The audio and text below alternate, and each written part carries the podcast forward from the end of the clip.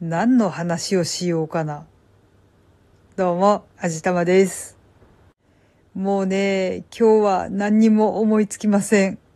何の話をしようかひたすら考えたんですけど、本当に何にも思いつきません。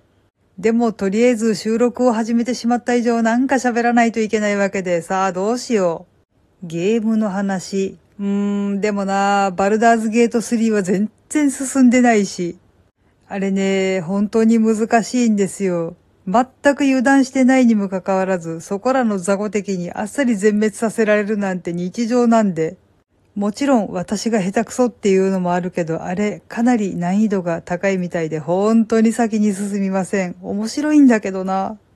ホグワーツレガシーもやってないなたまに時々ほうきでお散歩するぐらいで、ゲームとしての機能は果たしていないかもしれません。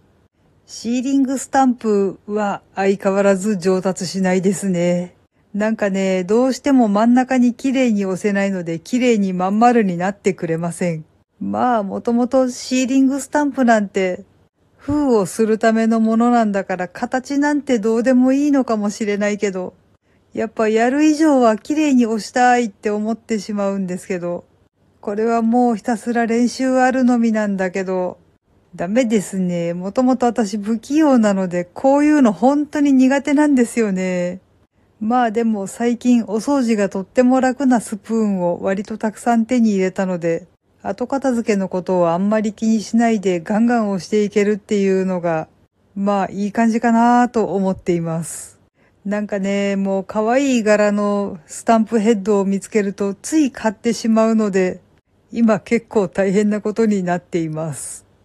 あとは、そうですね、電子書籍でかつて読んでいた本をいろいろと検索してみたら、意外と出てきたので今度読んでみようと思っています。多分紙の本としてはもう絶版になってるのかもしれないけど、電子書籍でしっかり残ってるんだったらだいぶありがたいですね。ちょっといくつか見つけたので今度読んでみたいと思っています。今はちょっと目の調子が悪いので読書は辛いです。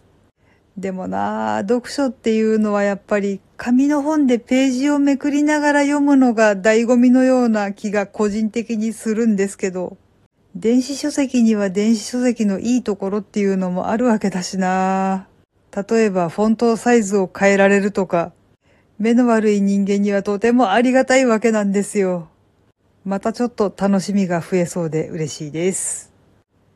はい。というわけで、おお、意外と話ができてしまった。やったね。まあ、細切れをつないだだけなんですけど、とりあえずなんとかなりました。